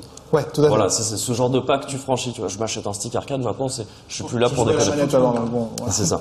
Euh, on- un- si on devait faire un historique, mais le plus condensé du monde du jeu de combat, on parlerait quoi de naissance et de développement dans les années 90 jusqu'à la chute avec Street Fighter 3, en gros chute commerciale, hein, j'entends. euh, Alors, ouais, j'ai j'ai une nuance à porter à ça parce que très souvent, et c'est là qu'on voit, tu disais tout à l'heure, on, on cite souvent Street Fighter, etc. Mais il y a un moment donné où, les, euh, notamment certains journalistes ont dit euh, le jeu de combat est mort. Le jeu de combat n'est jamais mort. Il a Oui, toujours continué. Il y a toujours des Tekken qui sont sortis. Il y a toujours. En fait, il y a- il n'y a, jamais eu d'arrêt. Et Tekken, euh, d'ailleurs, si on regarde les chiffres de vente, il y a beaucoup plus de Tekken Bien qui sûr. sont vendus que de Street Fighter. Mais c'est Enfin, vrai que, en fait, ce que j'ai dit, c'est que ça, c'est la, c'est la mort du jeu de baston, enfin la mort. Mais, mais, mais c'est- La- mais c'est ça, la en fait. du jeu de baston, Mais, mais ce que tu 2D dis en est tout- vrai, avec entre guillemets, dans le 2D. sens où, euh, malgré tout, ce que les gens ont retenu, c'est que Capcom a arrêté de faire de l'arcade, donc il n'y avait plus de jeux de combat. Et c'est incroyable la puissance de, de, ça, de, de ouais. ce qu'il y a autour de Street Fighter. De ce genre-là, parce que c'est une vraie transition 2D 3D. Avec l'arrivée de la PlayStation, il fallait C'est faire de la 3D absolument. Dragon Toshinden, comme tu disais. Et à l'écran, il faut dire ce qui est, on était tous très impressionnés par la 3D, euh, des caméras qui tournent autour des personnages, euh, des shops euh, mises en scène, où, euh, enfin voilà, avec des mouvements de caméra incroyables. Street Fighter EX. Voilà, et on Oui, s'est tous mis ça, ouais. à adorer faire que des shops à Tekken, à regarder sous le calibre, euh, enfin voilà, ça, ça brillait de partout. C'est vrai que les shops à Tekken, c'était bluffante hein, quand sont voilà, c'était juste incroyable. Mais Les Kazuya qui mettait son double coup de pied, Voilà. ça voulait un- une souplesse incroyable. C'est juste que le Street Fighter euh, de Like a eu un petit coup de mou. C'est-à-dire Ouais. que quand tu voyais un Soul Calibur et puis que derrière, à côté sur PlayStation, t'as Street Fighter Alpha, t'adorais Street Fighter et tu trouvais euh, ça, tu pouvais trouver ça bien. Je trouvais ça bien. Mais t'avais des gens qui se disaient, bah non, c'est plus possible, c'est trop vieux, c'est à l'ancienne. Ouais, euh, voilà. c'est- c'est peut-être aussi, je sais pas, c'est ça- c'est sujet à débat à mon avis, peut-être une euh, surcomplexification Voilà, c'est- euh, c'est de- de- des systèmes dans les alphas. Dans le 3, c'est- ça me paraît pas extrêmement complexe le 3, mais c'est, enfin dans les grandes règles, mais c'est, euh, c'est comment C'est dire, différent. C'est- c'est deux écoles c'est différentes, ouais, voilà, mais, c'est euh, ça. Donc il y a peut-être ça un petit peu qui fait que. Je pense que c'est la combinaison des deux en Ouais. fait qui a, qui a généré ça. Très lié à la technologie. Je pense que ça a été victime de la technologie. Les, les gens voulaient- en voulaient toujours plus, PlayStation, tout ça. Et voilà, il fallait innover. Et puis, Puis euh, Sony a mis des bâtons dans les roues à tout le port 2D. hein. De toute façon, c'était très clair. Nous, on veut de la 3D. On veut de la euh, 3D. Et donc, bon, voilà. En tous les cas, cette, cette petite, euh, cette petite baisse de régime, en tout cas, euh, il faut finalement attendre Street Fighter 4 pour, euh, pour que ça, ça redémarre. Et euh, donc, moi, j'aurais tendance à parler de génération Street Fighter 4, d'une nouvelle génération Street Fighter 4. Maintenant, on peut se poser la question, est-ce que c'est vraiment justifié de parler de génération Street Fighter 4 d'un côté pour les jeux, mais pour les joueurs aussi? Oui, pour moi, oui. dans les, dans les deux cas, c'est-à-dire ouais. qu'en arrivant, Street Fighter 4, c'est fin 2007, euh, si je ne me trompe pas, au Japon. Au Japon, ouais. Et donc 2008, 2008, en en gros, gros 2008, voilà, c'est là que ça 2008, prend vraiment. Août 2008. Euh, début 2008, oui, c'est vrai, euh, sur euh, console en fait, mais il était sorti en arcade en 2007, si je me trompe pas, au Japon. Non, c'est C'est l'inverse, c'est 2008-2009. Août 2008 euh, sur arcade au Japon. Ah, excuse-moi, oui. Et ensuite euh, 2009, euh, c'est ça. avec Début nos 2009, trailers dans ouais. les Xbox 360 et on. Pardon. Donc voilà, c'est- il y a Street Fighter 4 qui arrive. À ce moment-là, Capcom fait un coup qui, je- moi, me rappelle un petit peu ce qu'a fait, à moindre échelle, ce qu'a fait Nintendo avec la Wii. C'est-à-dire rappeler plein de gens qui avaient oublié ou qu'on on se disait, bah, ils jouent plus eux, avec la Wii, ou on se dit, ils jouent plus aux jeux de combat. Ils disaient, mais si, regardez, on est là. Revenez, revenez, revenez.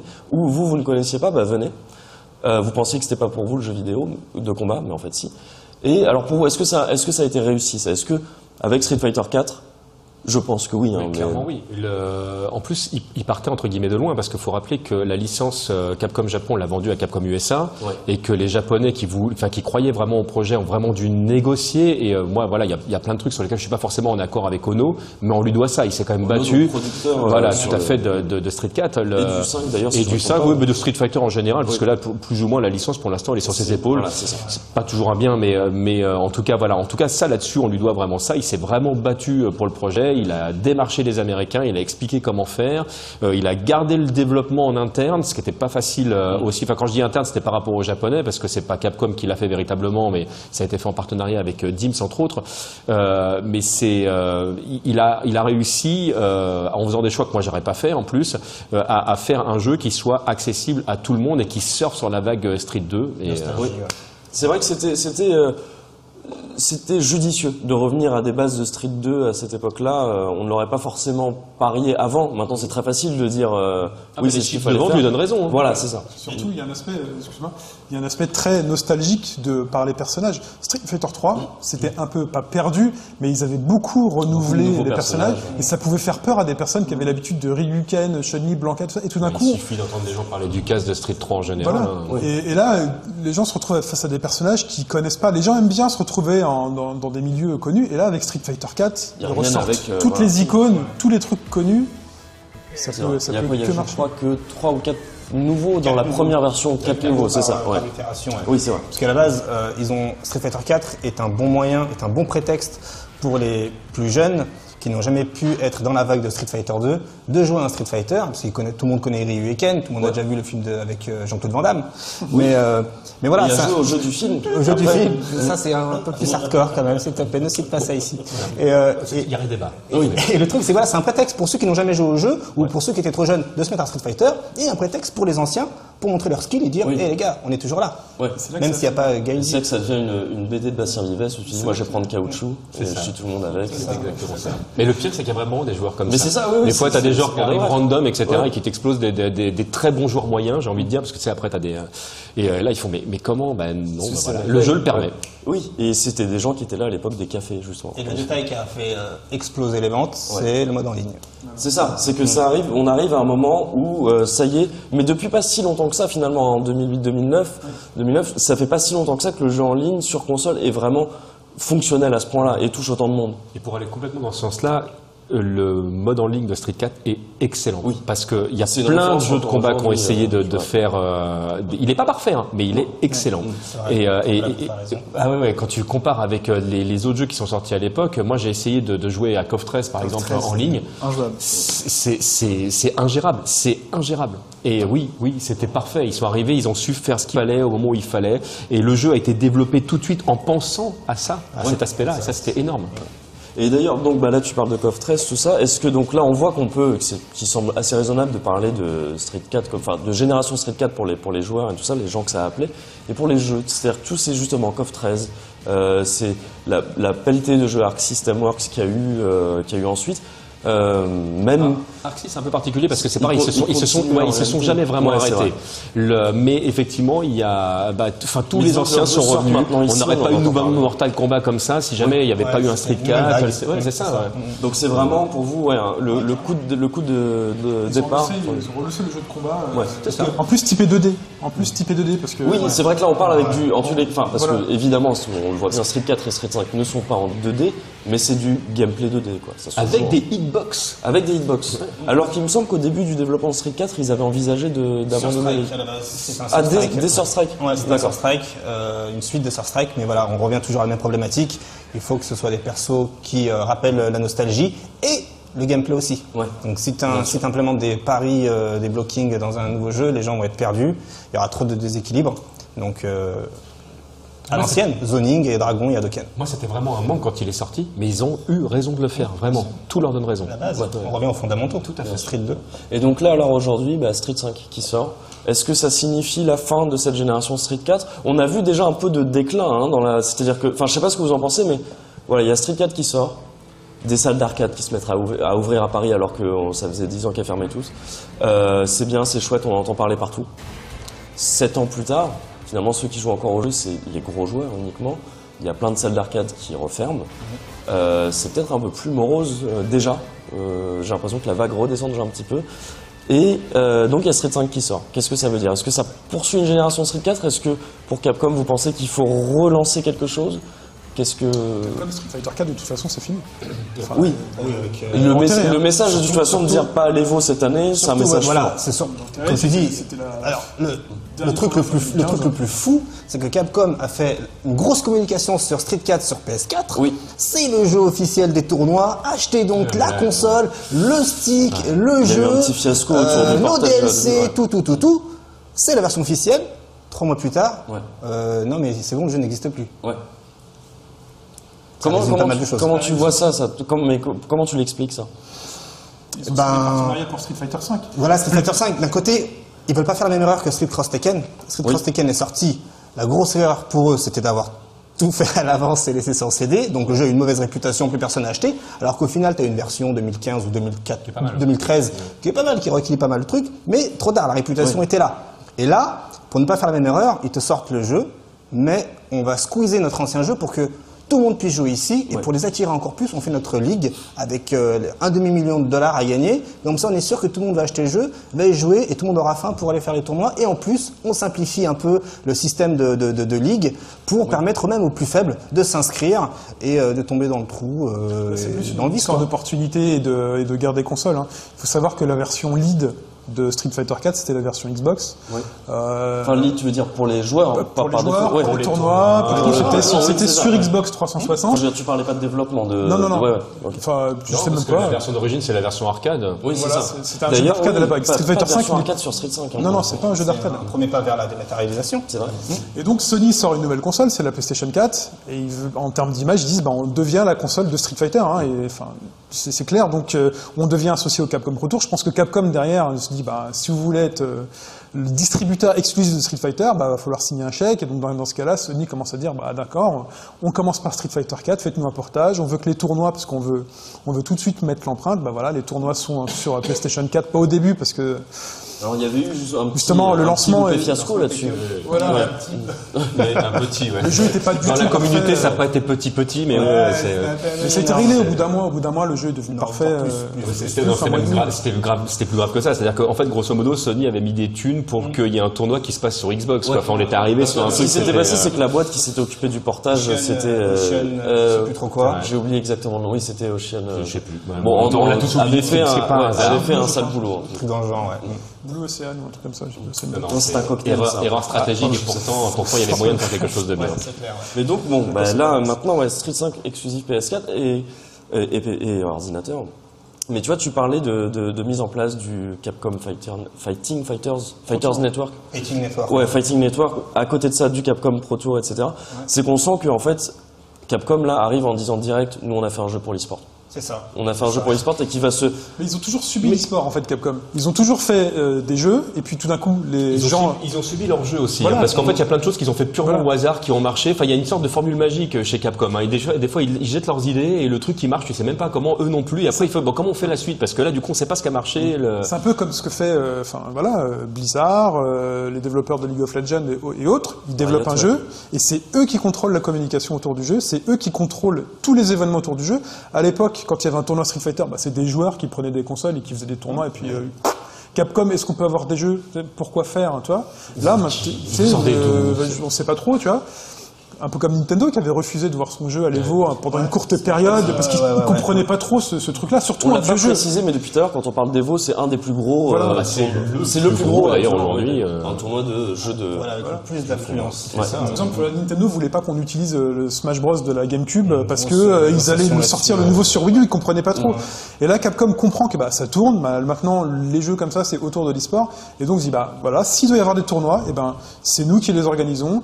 Il y aura notre nom sur tous les trucs. On décide quelles sont les étapes officielles du Tour de France euh, de Street Fighter ou du Tour du monde de Street Fighter.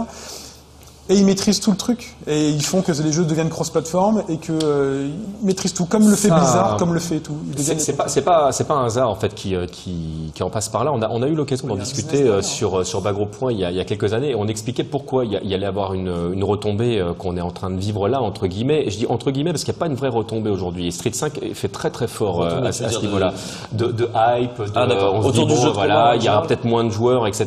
Et en fait, Capcom a, a vraiment pour moi là-dessus appris de ses erreurs parce parce que quand 2X est sorti, euh, ils sont arrivés au bout de quelque chose et ils se sont dit, ok, comment on enchaîne après sur Street Fighter 3 Alors ils sont passés, ils ont fait une petite branche par Street Fighter Alpha, il y a eu la, série des Versus et en fait, déjà ils avaient moins de joueurs, mais en plus ils ont explosé la communauté. Et donc ils se retrouvés en fait à devoir gérer plein de trucs. Et déjà à l'époque, il y avait des tournois. Et Capcom avait déjà mis la main euh, au panier à certains endroits pour aider. Mais en fait, ils se sont rendus compte qu'ils étaient complètement largués, qu'ils comprenaient rien à ce qu'aujourd'hui on appelle l'e-sport, qui, euh, qui aujourd'hui était vraiment en pleine naissance entre guillemets, et particulièrement au Japon, parce que bah, en fait chez nous, euh, alors aux États-Unis, il y avait très peu. Chez nous, c'était euh, voilà, on était entre potes quand on faisait des tournois entre potes. C'était pas.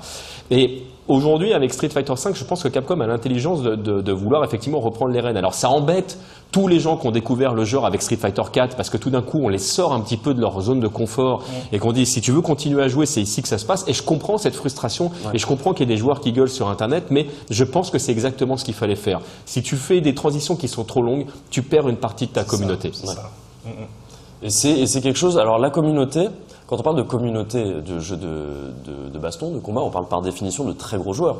Enfin, de gros joueurs dans le sens.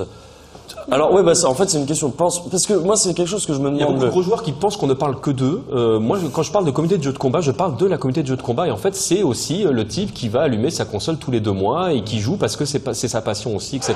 Pour moi, il compte pareil, en fait, lui. C'est, un, un. Ah oui, non, bien sûr, je dis pas qu'il compte moins que quelqu'un d'autre, mais parce qu'effectivement, Ouais. il y a- il y a certains. En fait, on imagine qu'il y a un noyau dur de, de- de joueurs et que, en fait, ça, c'est la communauté de jeux de combat. Non, il va y avoir des référents et c'est évidemment vers eux qu'on va se tourner. Si jamais j'ai une question euh, à poser dans mon développement et que, que je connais un peu les joueurs français, oui, je vais aller voir Kaïk, je vais aller voir Ken Bogart parce que c'est des gens qui sont super connus, parce que il y a une logique là-dedans. Mais en fait, ce qui est intéressant, en fait, c'est toute la communauté au sens large du terme. C'est elle qui fait vivre le jeu. C'est elle qui va acheter les DLC, c'est elle qui va qui va acheter les jeux. Et très souvent, on pense très gros joueurs. Et pour moi, c'est une erreur parce que euh, une fois que les très gros joueurs ont acheté le jeu, ils vont pas l'acheter quatre ou cinq fois. Ils l'ont acheté, c'est bon. C'est comment tu fais vivre ton jeu après? Mais est-ce que des joueurs intermédiaires, intermédiaires, euh, je parle pas de niveau, hein, je parle de joueurs occasionnels plutôt, c'est plutôt ça le terme. Est-ce que des joueurs occasionnels jouent encore à Street Fighter 4 Enfin, ils jouaient encore avant la sortie de Street Fighter 5 là. Tu, tu, tu vois vraiment ce public-là Moi, je pense qu'il y a euh, encore des joueurs de Street très- Fighter ouais, 4 qui n'y jouent que de temps en temps. qui jouent de temps en temps avec des. ouais. Oui, il y a des joueurs qui se prennent pas la tête. Pour eux, Street Fighter, c'est Street Fighter, que ce soit le 1, 2, 12, 13, 22. C'est euh, Street Fighter, Street si j'ai l'occasion d'y On jouer, jouerai parce que c'est fait une petite sympa. partie, de- on Ouais. se fait une soirée pizza avec Street Fighter. Euh, je te fous deux coups de tatane, on en parle plus, on rigole, et puis après on se met un DVD. Donc en hors ligne, dans ce cas-là, pas en ligne, puisque Street Fighter en particulier, c'est- difficile de jouer à Street Fighter quand t'es un joueur intermédiaire et occasionnel. Non, mais j'ai l'impression qu'aujourd'hui, tu peux pas arriver, alors même que Street 5 sorti, mais même peu de temps avant la sortie de Street 5, tu, tu pouvais pas arriver en tant que nouveau joueur, tiens, Street 4, hein, je, me rappelle les Street, je me mets dessus, je joue en ligne, c'est pas concevable ça, parce que tu te fais sécher. Tu te fais sécher, mais Capcom avait tenté de prévoir le coup avec euh, les tutoriels, euh, apprendre à faire tes combos, Qui etc. ne, sont, tout ça. qui ne sont pas présents dans Street Fighter 5 pour l'instant, Ça, oui, pour moi, ça. Mais bon, après, ça, c'est un autre débat. Mais euh, Ouais, là, là, là, on, on, on pour- on aurait pu parler euh, très Et, longtemps de. et ça, de justement, ces tutoriels-là, ça a été aussi un petit truc qui a fait que euh, beaucoup de joueurs s'y sont mis également. Bah, on, on rigolait tout à l'heure de, de- de Street Fighter The Movie, etc. Mais euh, Street Fighter 4, si tu regardes les mécaniques de base, c'est Street Fighter 2, Street Fighter EX, Street Fighter The Movie. Ils ont mis tout ça et ils ont pondu Street Fighter 4. Et euh, ça a amené des choses différentes, et notamment pour Street Fighter EX, tout ce qui était effectivement système de tutoriel, qui- mais qui était, Ouais, qui était excellent, excellent. excellentissime. Ouais, euh, ouais. Parce qu'il y a des gens, il y a des gens, il y a des joueurs même qui ne sont pas forcément intéressés par le mode en ligne, qui aiment bien euh, jouer au mode arcade, qui aiment bien euh, faire des combos ou autre, passer leur journée en training aussi. Et ben, euh, grâce à Street Fighter 4, dans Street Fighter 4, tout ça a été proposé également. Donc Et euh, proprement. Et proprement. Et j'ai envie de passer quand même un message qu'il faut aussi se méfier du miroir déformant des joueurs de compétition et, de, et des trucs sur YouTube. Moi, je suis un joueur très moyen et euh, ça peut être très frustrant pour quelqu'un qui découvre le jeu de combat euh, de voir que on joue d'une certaine manière, que lui n'y arrive pas et qu'on éventuellement s'il joue contre quelqu'un et quelqu'un lui dise ouais mais c'est pas comme ça qu'on joue, tu sais pas. C'est avant tout aussi une histoire de plaisir hein, le jeu de combat. Ça reste un jeu vidéo, ça reste un jeu et il faut pas se sentir frustré. Euh, Il y a beaucoup de joueurs qui abandonnent parce qu'ils n'y arrivent pas. Ils vont se connecter en ligne et ils vont perdre, ils vont perdre, ils vont perdre. Voilà, c'est c'est un petit message. Il faut pas non plus ne regarder que les pros. hein. C'est euh, voilà, on peut, on a le droit de jouer au foot euh, tranquillement dans sa cour. On a le droit de euh, voilà, de pas faire l'amour pendant 45 minutes euh, comme dans certains films. euh, tu vois Non mais il y a, il y a- non mais c'est très dur. Tu vois c'est- Non mais tu vois, il y a un, y a un- il y a un vrai miroir. 22 cm, blam Il y a un vrai miroir dé- déformant. On parlait tout à l'heure de Loupé Fiasco qui fait Ah, moi j'aurais pas fait un dragon, un dragon gros point, nanana, mais s'il a envie de le faire, c'est pas grave. Si vous voulez C'est faire votre. Daigo en l'occurrence. Voilà, qui, ah oui, peut-être. qui, justement, lui a priori, Voilà. c'est le type qui fait les dragons MP parce qu'il Et, sait que c'est euh, ce Voilà, si vous voulez prendre un Ken et faire que faire des shurikens, faites-le. Et, euh, franchement, ça passera contre beaucoup de personnes. Mais, Et alors mais voilà. Ok, Il n'y a pas mais de c'est- bonne c'est- ou de c'est mauvaise façon de jouer. Il y en a, Évidemment, il y en a ouais. pour devenir champion. Il y a les bonnes et il y a les bonnes façons de jouer si tu veux gagner. Voilà, comme tu dis. ouais, mais- Mais il Où se situe ton investissement en fait? C'est voilà, juste ça. faut pas se sentir frustré. euh, Et alors tout ça. Et malheureusement, on va devoir s'arrêter là-dessus parce que euh, on, est, on a déjà fait un peu plus long que prévu. Il y a plein d'autres choses à dire, mais là, si on devait s'arrêter, en gros, résumer les, les enjeux de Capcom pour Street Fighter V, vu qui vient de sortir là. À votre avis, sur quoi ça se joue le succès ou non de, de Street Fighter V E-sport, e-sport. C'est vraiment là que Ils ça va ont se jouer sorti leur jeu à la hâte, alors Ouais. qu'à la base il était prévu pour euh, le printemps. Là, c'est On on a vu un petit peu dans la critique diffusée plus tôt que Voilà. ouais, le, le lancement est assez Parce que catastrophique. chez moi, février, c'est pas le printemps, donc il y a un- déjà il y a un petit souci là-dessus. Donc leur jeu, leur jeu est sorti à la hâte. Comme les réseaux sociaux le disent très bien, malheureusement aujourd'hui le jeu est en kit. Ouais. Ok, il y, a- des DLC qui sont prévus euh, à la base pour un an. Finalement, un season pass va durer en six six mois, mois, ouais. parce que six personnages pour le season pass, hein, je rappelle, c'est six persos, six costumes premium. Ouais. À la base, c'était un personnage tous les deux mois. Capcom a ré- ré- réévalué un peu leur planning et maintenant, Season Pass, c'est 6 mois. Donc, dans l'année, on va se taper deux Season Pass. Ouais. Donc, un Season Pass, c'est 30 euros. À l'année, on va se taper 60 euros. Ouais. Donc, on va se taper deux fois le jeu en un an.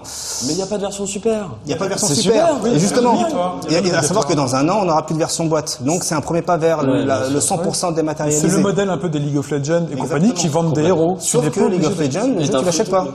Voilà. C'est un modèle de free-to-play collé sur un jeu payant. On est d'accord. Voilà.